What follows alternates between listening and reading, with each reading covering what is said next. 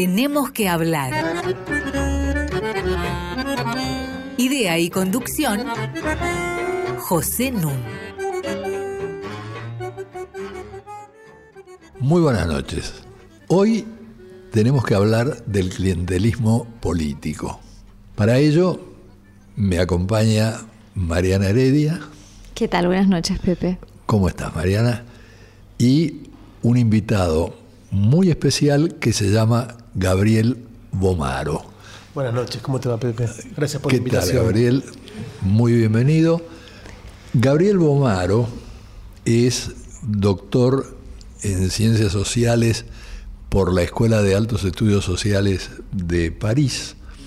Es investigador del CONICET, docente en la Universidad Nacional de General Sarmiento, en la Universidad Nacional de San Martín, y tiene una extensa bibliografía en la que se ha ocupado de las encuestas electorales, del surgimiento de los partidos de derecha y especialmente del PRO, y de la democracia y la cuestión social. Pero en particular nos vamos a centrar en el libro que ha escrito con una destacada politóloga francesa, Hélène Combes, y que se titula El clientelismo político desde 1950 hasta nuestros días, y que fue publicado primero en Francia y traducido aquí por la editorial Siglo XXI. Y además de esa trayectoria destacada y esas obras interesantísimas que comentaremos hoy, Gabriel es autor de uno de los capítulos de un libro que está por salir y que nos tiene especialmente felices.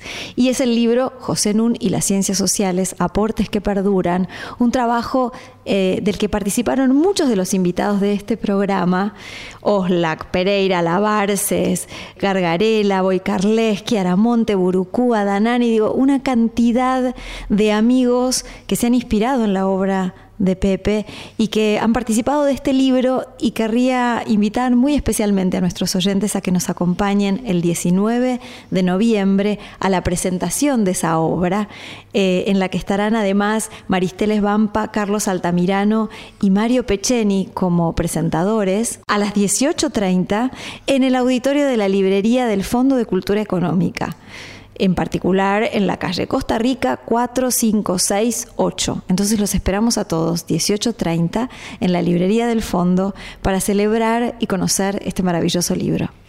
Muchísimas gracias por lo que has dicho, este, Mariana. Bueno, y ahora vamos a, a remangarnos y entrar en materia. Yo me guié generalmente por una definición de un francés, Jean-Louis Briquet, acerca del clientelismo, que voy a mencionar porque vamos a cerrar después el programa con una corrección a esta definición de Briquet debida precisamente al trabajo de Bomaro y Combs.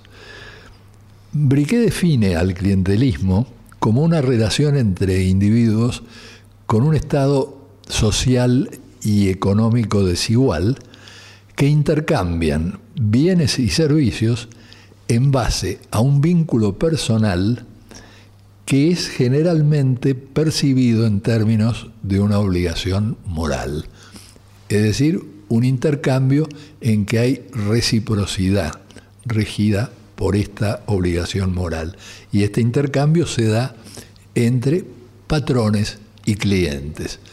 Esto recibe distintas denominaciones, como ya veremos en el curso de nuestra conversación.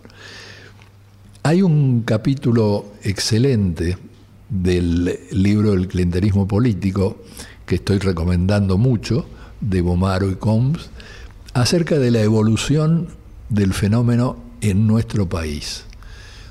Yo te invitaría que hagas una breve reseña de esta evolución desde el siglo XIX en adelante, aunque el libro se ocupa del periodo 1950 hasta nuestros días. Bueno, lo que me parece interesante del caso argentino es que desde un principio el fenómeno clientelar estuvo asociado a dos cuestiones fundamentales. Una primera es organizar, movilizar a sectores sociales subalternos, por así decirlo rápidamente, por parte de jefes, caciques, todavía no punteros, no era el nombre que se usaba, eh, locales que eh, ponían esa clientela a disposición de candidatos en eh, la disputa electoral, que todavía era muy rústica, que todavía estaba atravesada por formas de cuasi violencia, digamos, no era una rutina electoral como la que conocemos en la actualidad. Y no había voto secreto.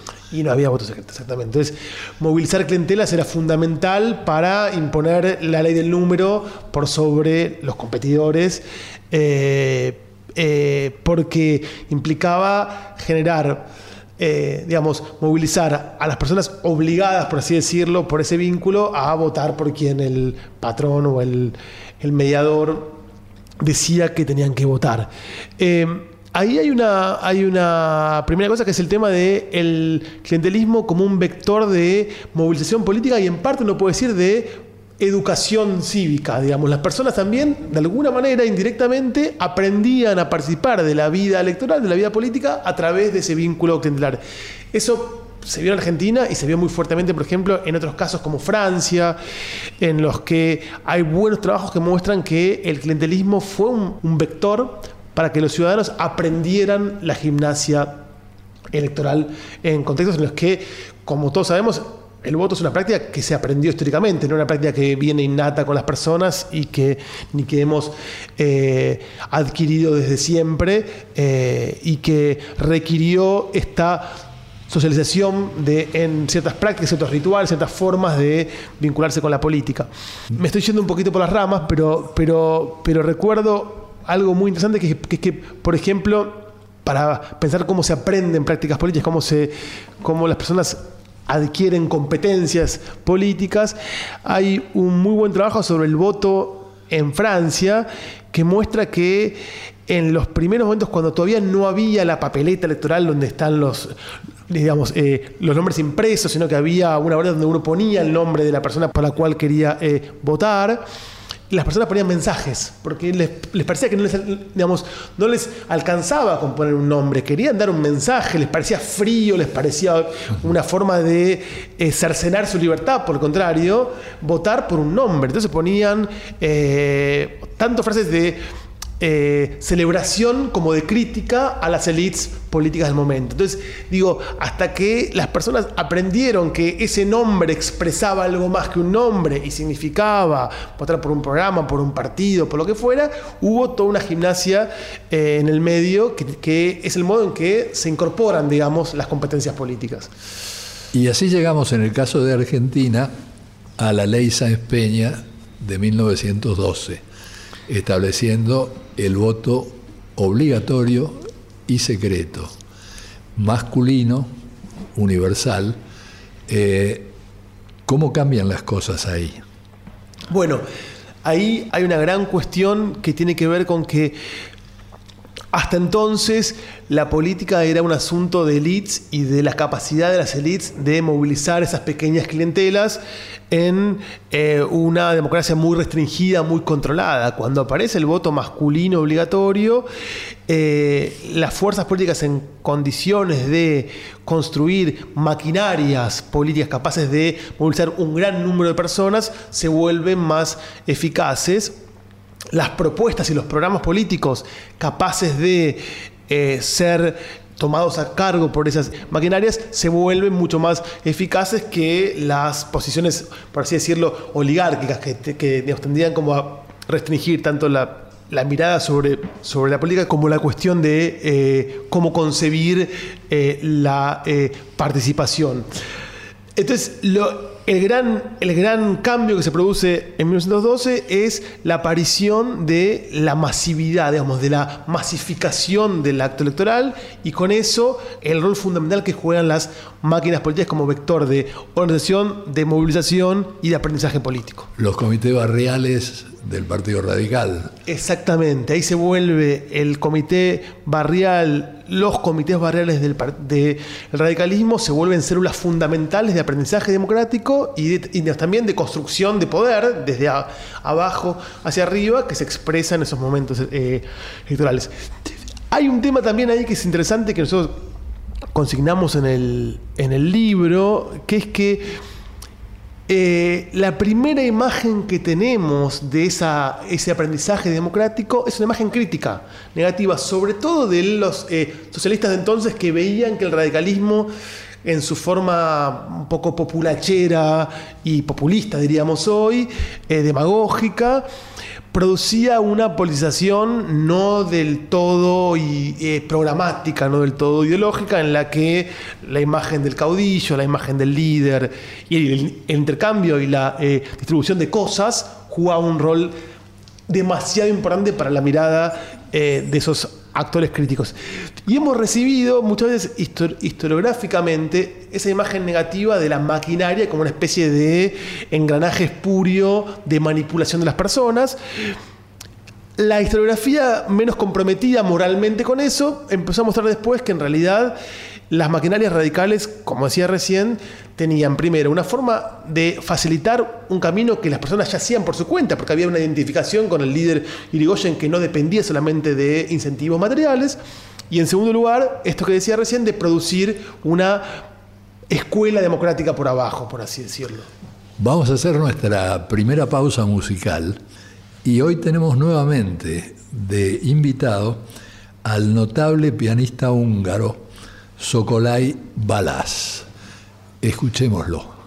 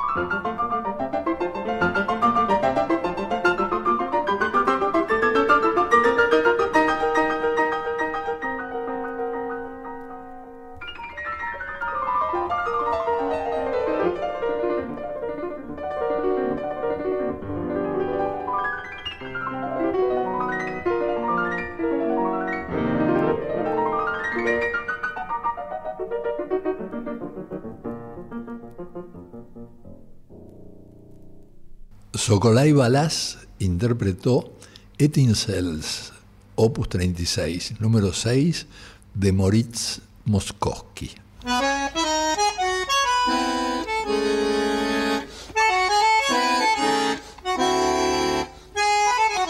Seguimos con José Nun. Continúo conversando con Mariana Heredia y Gabriel Bomaro acerca del clientelismo político. Hay una cosa notable con estos temas que son tan cercanos para nosotros en términos empíricos, históricos, y es que tanto el populismo como el clientelismo son términos que ningún actor social concreto acepta que se le pongan. Es decir, son denominaciones que puede usar la literatura que los estudia. Pero a nadie le gusta que le digan, vos sos un puntero porque tenés una clientela o vos sos un dirigente populista.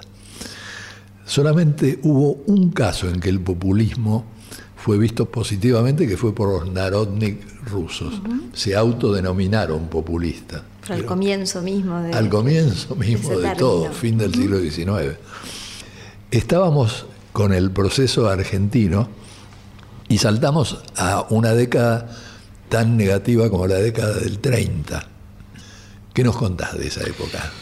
Bueno, ahí tenemos paradójicamente, por supuesto, un fenómeno de fraude sistemático y de control electoral poco democrático, pero también hay en paralelo un aprendizaje de los conservadores en algunos lugares de que era necesario jugar ese juego democrático para poder volver a ser competitivos. Fresco es el caso clarísimo de un conservador bonaerense que crea o que solidifica un partido conservador que ya tenía su, su experiencia histórica en base a una gran maquinaria política que aprende en parte del radicalismo este arte de movilizar personas y de constituir eh, redes de fidelidad con anclaje local, territorial. Nace el conservadurismo popular. Exactamente. Que por otra parte tiene dos, dos cuestiones. Primero, nos muestra que el clientelismo no es una práctica ni una relación social privativa de ninguna ideología política. Eh, es transversal a las ideologías políticas. Y en segundo lugar, nos prefigura cierto componente que el peronismo va a tomar a su cargo. Uno puede decir, el peronismo una década después eh, se constituye en, buena parte por la ideología y por las prácticas obreristas de los sindicatos y en buena parte por retomar, sobre todo en zonas más, eh, más periféricas, parte de esta ideología y de esta práctica eh, conservadora popular que, que, vincula al peronismo con los sectores populares no sindicalizados, no vinculados con la actividad económica, industrial, formal. Sí, no por casualidad, el candidato a vicepresidente junto con Perón eh, fue Hortensio Quijano, que era la, la, derecha conservadora del radicalismo. ¿no? Exactamente. Y uno mira el peronismo, eso hay muy buenos trabajos históricos que muestran cómo fue el peronismo en el interior más profundo del país y claramente se parece poco a la imagen del peronismo obrero que aprendimos sobre todo observando Berizo, Ensenada, Avellaneda, el Gran Rosario, las, digamos, los cinturones de las ciudades industriales. ¿no? Bueno, para eso está el papel eh, fundamental que va a jugar la Fundación Eva Perón. Exacto. Eh, bueno, hay, hay también ahí yo diría dos cosas para decir. La Fundación Eva Perón produce, por un lado, una gran modernización de la beneficencia, porque se hace más de un modo sistemático desde el Estado y no es una clase, digamos, aristocrática que está este, entregando cierta dádiva a los sectores bajos, sino hay una, una ideología de la reparación social que se, digamos, que se pone en juego, asociada a lo público y a la democracia, por así decirlo, y al mismo tiempo hay una institucionalización también de cierta concepción particularista del uso de los bienes públicos eh, hacia sectores que no están insertos en relaciones formales, eh, salariales, más clásicas, digamos. Entonces, hay una forma del bienestar que sigue una lógica diferente a la que sigue el bienestar vinculado con los trabajadores eh, formales. y eso creo yo que es muy importante para entender cómo de ahí en más, con mucha más fuerza, crecientemente, y sin duda esto es clave en los últimos 20 o 30 años, el clientelismo es inseparable de una sociología del Estado, por un lado, y de una sociología del modo en que el Estado construye el bienestar para los informales, por otro lado. Es interesante porque estos términos tan cargados moralmente tienen muchas ambigüedades, ¿no? Algunas de esas ambigüedades que son ciertas. Al escucharte pensaba que muchas veces se atribuye al clientelismo una suerte de rémora tradicional, ¿no? Como sería una especie de residuo de los vínculos afectivos, ¿no? Eh, verticalistas, más característicos de las sociedades pequeñas, rurales, y a la vez, como decías, el clientelismo es un gran operador de modernización, de integración, ¿no? de eh, incorporación de estos sectores más vulnerables a las instituciones democráticas modernas. Uno de los primeros que se dio cuenta de esto y que lo estudió muy bien fue Robert Merton, justamente en su, gran trabajo sobre la eh, máquina política, donde Merton muestra en esta idea de las funciones manifiestas y latentes que las máquinas políticas tienen una función latente, que es justamente la de acercar el Estado a ciudadanos para los que el Estado es una entidad lejana y un poco eh, inasible, inaccesible. Las máquinas políticas en Estados Unidos, en los años 50 y 60 con mucha claridad, funcionaban como mediadores entre el Estado y esos ciudadanos. Y esa idea me parece que en algunos casos uno puede decir los estados benefactores de los países del norte terminaron por buscar eh, la supresión de las mediaciones. Y hay un, ideal en esa idea de, estado de derechos sociales que eh, busca suprimir las mediaciones, pero paradójicamente en los últimos 30, 40 años, con la crisis de ese Estado y con la presión de otros problemas sociales vinculados con otros sectores, se ha un poco desandado ese camino y los estados, en el sur mucho más, pero en el norte también en parte, empezaron a recuperar cierta mediación entre su bienestar y los sectores más eh, vulnerables me parece que es inentendible el, modo en que funciona el clientelismo político en las últimas décadas si no hacemos, como decía recién, esa, esa sociología de cómo funciona el Estado cotidianamente en ciertos sectores sociales. Merton se refiere, si yo no me acuerdo mal, sobre todo al caso de los inmigrantes irlandeses. Pero hay un antecedente que se recuerda poco. En el siglo XIX, en Canadá, cuando comienza la inmigración masiva, el Partido Liberal, que está en la oposición, porque es el Partido Conservador el que está en el poder, se da cuenta rápidamente que le conviene ir a recibir a los inmigrantes. Entonces recibe a los inmigrantes, les explica que hay una ley, digamos, de enfiteusis que les permite tener acceso a la tierra si son ciudadanos para lo cual el Partido Liberal se ocupa de inscribirlos como ciudadanos. Y a cambio de eso se gana la lealtad de lo que van a ser los chacareros eh, canadienses de las provincias centrales que votan por los liberales y que tienen una voz resonante. Tanto es así que hay un censo canadiense de 1913 y hay un censo argentino de 1914.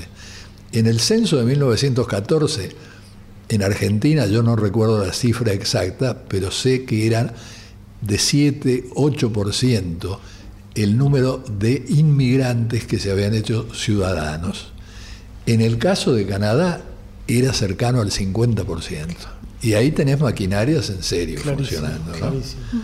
Este, bueno, eh, a mí me gustaría eh, preguntarte por el contraste entre Italia y Francia, que nos puede dar lecciones para volver sobre lo que pasa en Argentina con Dualde y la creación de los planes jefas y jefes de hogar, etcétera. Bueno, lo que yo diría ahí son dos cosas importantes que nosotros ponemos en común en el libro. La primera es el modelo de vinculación del Estado con los ciudadanos es claramente diferente en los dos casos. En Francia uno tiene intentos muy tempranos de centralizar, por un lado, y de, como decía recién, eliminar mediaciones. En el caso italiano es un Estado muy descentralizado, muy permeado por vínculos eh, políticos locales, en el que los políticos locales justamente capturan una parte de la decisión digamos, respecto de los recursos públicos y lo hacen en una lógica muy particularista vinculada con lealtades y con clientelas locales. Eso hace que el desarrollo del fenómeno clientelar sea bien diferente en un país y en otro, pero también, junto con eso, lo que aparece es un país como Italia, que siempre fue el laboratorio para estudiar las desviaciones políticas eh, de la democracia occidental, digo, el país en el que no funciona bien la democracia occidental liberal, uno puede decir las mafias, eh, por un lado, la, digamos, la corrupción como el gran tema de los, de los años 60 en adelante, eh, y esta idea de que apareció con la ciencia política y la antropología eh, política del eh, familialismo eh, amoral, de una, una cultura poco cívica en sus ciudadanos que hacía que se aceptara a cambio de, digamos, de prebendas consumidas en círculos de proximidad, una vida institucional pobre o poco, o poco regulada o con criterios particularistas. Todo esto hizo que fuera Italia el gran caso de desviación política en el que todo el tiempo sospechamos que hay algo a la italiana que hace que las cosas funcionen mal en términos que en otros países funcionan bien, por así decirlo. Francia es un poco el caso opuesto en, términos de cómo, cómo los, propios eh, autores locales pensaron a la República justamente como un vector de universalización y de, y de ruptura de los eh, particularismos, y eso hizo que el interés por el clientelismo haya sido muy, muy, muy eh, débil en un país y muy presente y muy omnipresente, diría, en el otro. El interés eh, no necesariamente significa que no existiera, sino que no tuvo saliencia. Digamos, lo practicaban todos, pero ninguno hacía cuestión del clientelismo. Bueno, hay casos Chirac tuvo, por ejemplo, varias causas vinculadas con malversación de fondos públicos, en relaciones particularistas que uno podría llamar clientelares. Es, digo, Hablo de un presidente, un caso muy, muy saliente, pero sin duda hay otros casos eh, que muestran que los vínculos clientelares existían y existen en ese país, más a nivel local sobre todo. Pensemos además que en Francia la acumulación de mandatos permitía que el, propio intendente local, el eh, alcalde local fuera también el vínculo del pueblo con el centro político, con lo cual había mucho de mediación de broker en ese eh, dirigente. Sin embargo, la ideología republicana, fuertemente impregnante en el mundo intelectual, obturó ese tipo de interrogación. Nada mejor que una pausa musical.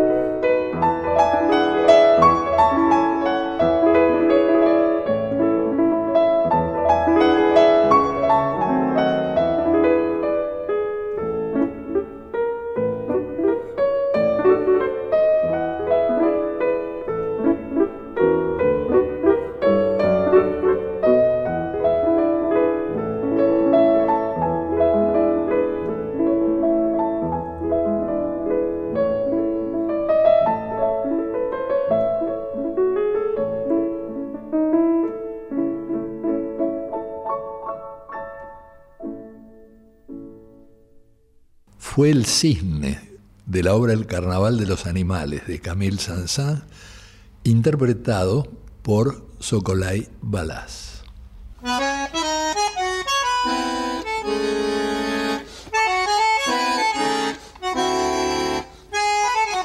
Seguimos con José Nun. Tenemos que hablar arroba radionacional.gov.ar para que ustedes nos escriban.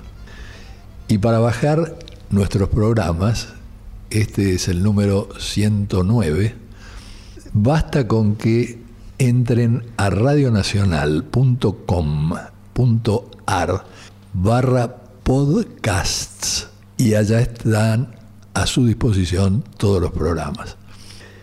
Sigo conversando con Mariana Heredia y con Gabriel Bomaro acerca del clientelismo político. Y hay un capítulo muy sugerente en su libro sobre el clientelismo político acerca del papel que van a jugar, especialmente después de los años 90, eh, los organismos internacionales en esta temática. Contanos un poco. Bueno, ahí hay dos cuestiones que son fundamentales. Una primera que tiene que ver con la idea de que eh, los organismos multilaterales son clave en la distribución de créditos a los países del sur global eh, en la idea de las políticas compensatorias de las reformas neoliberales. Entonces aparece cómo se usan esos créditos, cómo se vuelcan en los sectores más eh, vulnerables y la preocupación por la buena administración de los fondos que provienen de esos organismos, con la idea de que hay, sí un sesgo ideológico que es que eh, si se usan bien esos bienes, si se, si se usan de un modo eh, adecuado, van a cumplir su objetivo que es ayudar a los sectores eh, vulnerables que son los perdedores de las reformas económicas de esos años 80-90. Hay una segunda cuestión que tiene que ver con la cuestión de la transparencia, que aparece en los años 70 y 80 con más fuerza en los organismos como un imperativo eh, respecto del modo en que los estados deben vincularse con sus ciudadanos y que aparece crecientemente eh, en redes de advocacy, redes de activismo locales y, globales como una búsqueda de, eh, por así decirlo, eh, reformar los estados y proponerles una relación tanto en la gestión de los recursos como en el vínculo con los ciudadanos más transparente, como decía recién. La cuestión de la transparencia y la cuestión de los recursos de las políticas compensatorias me parece que se unen en una agenda global de lucha contra el clientelismo, en una mirada del clientelismo bastante simplista, ese es el punto más clave creo, que termina por, por comprar o por movilizar una definición bastante empobrecida del clientelismo que dificulta mucho pensar en cómo se puede combatir, porque se encuentra pocas veces de ese modo en los terrenos en los que se busca. Aclaremos que estamos hablando del Banco Mundial, del Programa de las Naciones Unidas para el Desarrollo, del BID. Del BID. Exactamente. Eh, de estos organismos, ¿no Sí, sí, por supuesto. Que no solo plantean una mirada simplista sobre el clientelismo, sino también un discurso muy esquizofrénico o en todo caso muy hipócrita, ¿no? Porque por un lado por lo menos durante mucho tiempo, solo financiaban políticas focalizadas y se sabe que las políticas focalizadas necesitan mediadores y alimentan este tipo de intercambios asimétricos que caracterizan al clientelismo y por otro lado se ponían en lugar de jueces de la calidad de las democracias latinoamericanas. ¿no? Entonces, siendo parte de los responsables de disminuir derechos y acotarlos a circuitos más interpersonales, después juzgaban negativamente lo que estaba ocurriendo, acusando a los gobiernos de no ser todo lo transparentes y honestos que deberían. Y te agrego otro punto ahí, Mariana, que creo que es importante, que es que Además, había un imperativo de participación muy fuerte en todos los programas focalizados, que era que suponía que si los sectores populares, si los pobres en ese punto participaban en la gestión de los recursos, iba eso a generar cierto capital social a nivel local que iba a contribuir aún más a sacarlos de la situación de pobreza en la que se encontraban. El problema es que esa participación se daba a través de la sociedad civil, por así decirlo, no imaginada, sino la real. Y esa sociedad civil, eh, digamos, real, eran en parte los mediadores locales, eran en parte los punteros, eran en, parte los eh, curas, eran en parte algunos actores de ONG o de sociedades de fomento locales. Todo este variopinto funcionaba en parte como el gran sistema de intermediación local. Em, que no siempre, insisto, coincidía con la imagen que los organismos tenían en esta idea un poco ideal y un poco lejana de cómo debía ser esa participación a través de la sociedad civil local. A mí me gustaría cerrar este bloque con un comentario tuyo acerca de algo que investigó tu coautora, Helen Combs, en el caso de México, que es el caso de un puntero, como lo llamaríamos acá, o de un cacique, atrapado en su papel, atrapado en su rol. ¿Qué quieren decir con esto? Bueno, lo que nosotros mostramos en este último capítulo que nos parece muy importante es tomarnos en serio en la definición del el clientelismo el sistema de obligaciones mutuas. Quiero decir con esto, el mediador es también, o el puntero o el cacique está obligado por un sistema de relaciones que lo ata o que lo condiciona muy fuertemente en lo que puede hacer y lo que no puede hacer y que también muchas veces lo coloca en una situación de ser prisionero de esas obligaciones a las que se debe como mediador. Este actor, por ejemplo, que había dejado de obtener recursos para alimentar su comedor, su comedor barrial, no podía dejar de este, mantenerlo abierto porque formaba parte de su rol local y sabía que si lo cerraba eso le iba a traer más problemas porque él ya era una referencia para la gente que iba a ese lugar, de modo que tenía que financiarlo con su propio dinero, con los problemas familiares que eso traía con su esposa, en fin, todo un tema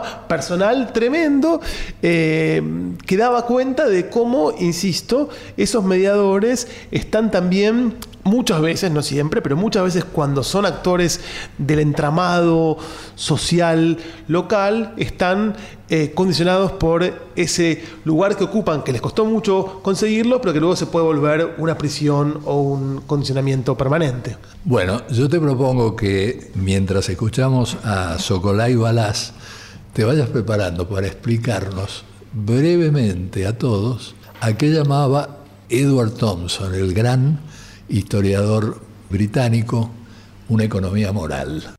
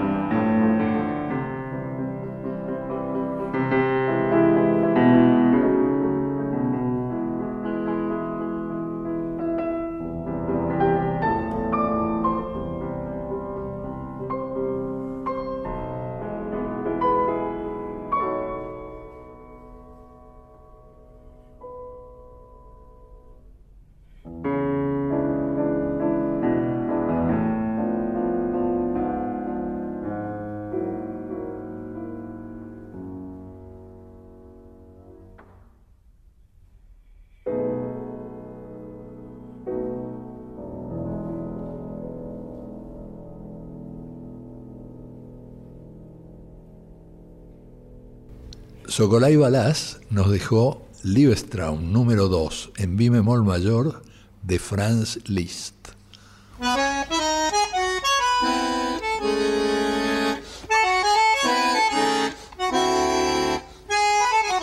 Seguimos con José Nun. Estoy con Mariana Heredia y con Gabriel Bomaro conversando sobre el clientelismo político. Y yo le había pedido al cierre del último bloque a Gabriel que nos explicara a qué llama Edward Thompson una economía moral. Si nosotros volvemos sobre ese concepto porque nos parece muy útil para entender justamente qué hay detrás o qué es lo que soporta los vínculos clientelares en términos de regulaciones de esos vínculos.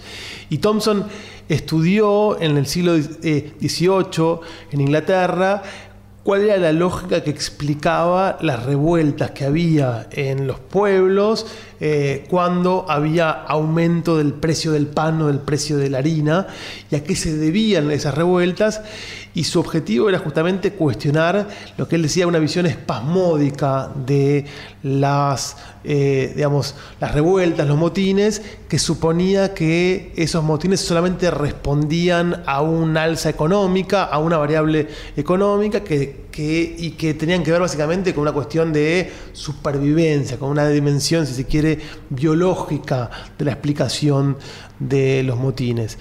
Lo que él muestra es que el pan ocupaba un lugar fundamental en los presupuestos familiares, en la, en la alimentación familiar y que el pan era en el modo en que los sectores populares, eh, subalternos, plebeyos, entendían su economía doméstica y en el modo en que Tácitamente esto se vinculaba con la regulación que los gobernantes hacían de ese, ese bien. Era un bien que no podía ser tratado como un bien cualquiera, no era un bien que podía ser regido por reglas impersonales del mercado de la oferta y la demanda. No era una mercancía común. No era, exactamente. Era un objeto de esa economía moral. ¿Qué significa economía moral? Significa objetos que están investidos o que eh, remiten a principios de justicia o formas de em, concepción del bien, justamente,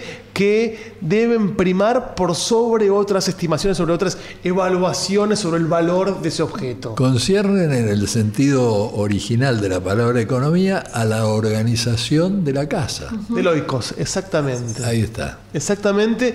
Y justamente entonces lo que pasaba era que eh, Thompson estudia esto en ese momento de transición de la economía del modelo patriarcal, del modelo tradicional, dice él, al modelo capitalista de mercado y el, y el, el trigo estaba dejando de ser ese bien consumido, producido y de circulación doméstica para autonomizarse de esa economía moral local y ser un bien, una commodity que, podía circular eh, como mercancía en un mercado desregulado, por así decirlo. Mm ahí surge esta gran, este, este, gran ciclo de rebeliones. No por casualidad, Thompson estudia también la emergencia en el siglo XVIII de la justicia en Inglaterra. Exactamente. Es la emergencia del poder judicial. Eso es siglo XVIII.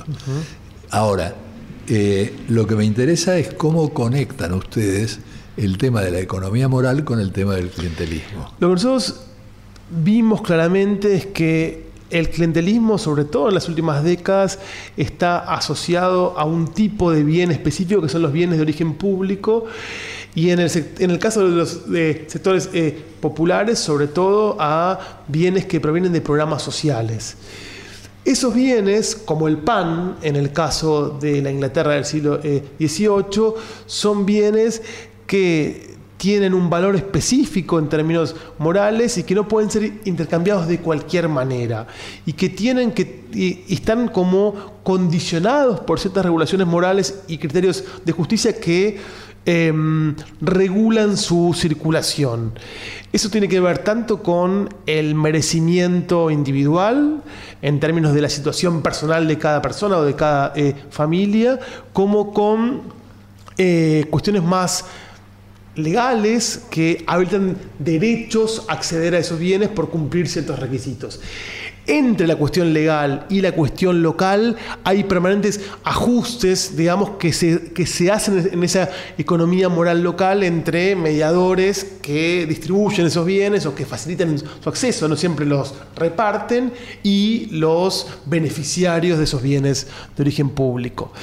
Hace muy poco escuchaba a un líder social decir en el imaginario de las personas que observan la vida de los pobres está la idea de que los gobiernos reparten eh, cajas con plata y los punteros van por los barrios y las reparten, que eso es el gasto social. Dice, no, lo que nosotros hacemos es llenar planillas de beneficiarios y en todo caso hacer el lleva y trae entre el barrio y el Estado.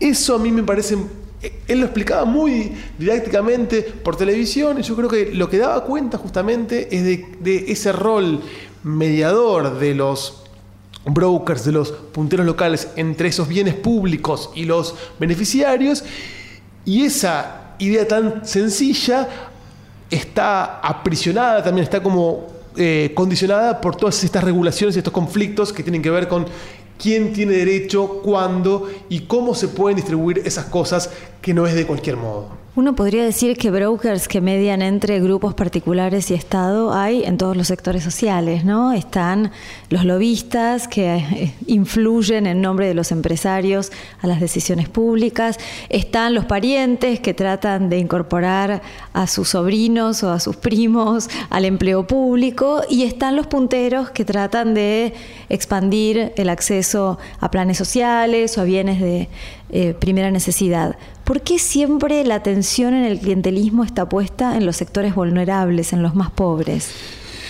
Es una gran pregunta para la cual uno puede tener algunas respuestas provisorias. Algunas dimos antes con la idea de cómo se conforma ese problema del gasto público y su eficiencia. Tantos actores que están preocupados por la eficiencia del gasto público y que observan con mucho cuidado eh, cómo a nivel local el, dinero de los contribuyentes, por así decirlo, llega o no a sus destinatarios específicos.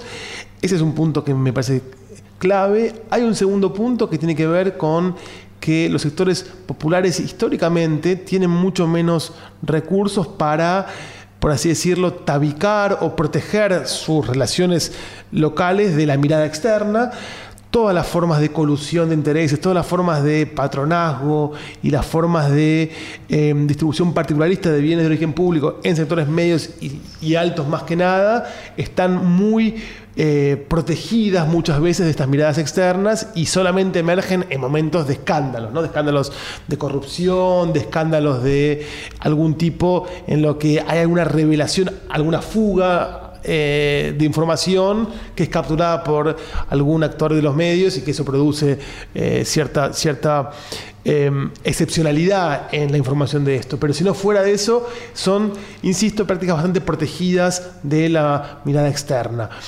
Y un tercer punto que tiene que ver, con esto es que eh, también hay un montón de actores preocupados por las buenas prácticas de los pobres y hay menos actores, digo, las iglesias, los intelectuales, las ONGs, el Estado sin duda, y hay menos actores con capacidad de supervisión, de monitoreo, de accountability si se quiere, en sectores altos. Y hay una difusión muy importante de lo que se ha dado en llamar el pobrismo o el miserabilismo, ¿no es cierto?, que conduce a olvidar los problemas de clase y de desigualdad para centrarse en el problema de la pobreza. Porque el problema de la pobreza implica que todo el mundo esté de acuerdo en que hay que remediarla de alguna manera, mientras que el problema de la desigualdad exige políticas públicas para ser redefinida. Ahora, en este sentido, a mí me parece interesante marcar que, como vos habías comentado en otro lugar, no hay una relación clara entre el clientelismo y el voto político. Y hay un ejemplo que trajo a este programa, si no me equivoco, Ariel Wilkis, en que él comentaba, habiendo trabajado muchos años en una villa y habiendo adquirido una relación de confianza con varios de los habitantes, él contaba como una señora le explicaba que una vecina la había venido a ver porque ella era la líder en ese pequeño barrio para quejarse de que estaba desesperada porque se le había roto la cañería de su casa precaria. ¿Y qué podía hacer? Que ella lo quería ir a ver a Lucio, que era el puntero. Y esta le dijo, no, no lo vayas a ver ahora, porque vos no estuviste viniendo a las últimas manifestaciones. Y entonces ella contesta, y no pude porque estaba desesperada con el problema de mi casa. Bueno, yo te voy a ayudar. Mañana hay una manifestación. Entonces vos tenés que venir tempranito, te subís al camión y tratás de que Lucio te vea. Así fue. La mujer fue a la mañana, fue temprano, se subió al camión, se acercó a Lucio, estuvo todo el tiempo al lado de él y obtuvo la reparación de su cañería. Ahora, no tenía la menor idea de qué trataba el acto al que iba. Ella iba por su cañería, no por el acto político en sí mismo. Entonces, saber cómo va a votar esta persona es bastante aleatorio, salvo situaciones muy atrasadas, muy arcaicas, muy primitivas, muy de patronazgo tradicional.